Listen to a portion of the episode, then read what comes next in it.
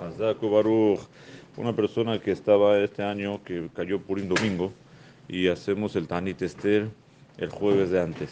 Entonces una persona estaba de viaje y no se olvidó que era Purim, eh, que era Tanit Esther ese día, y comió y festejó.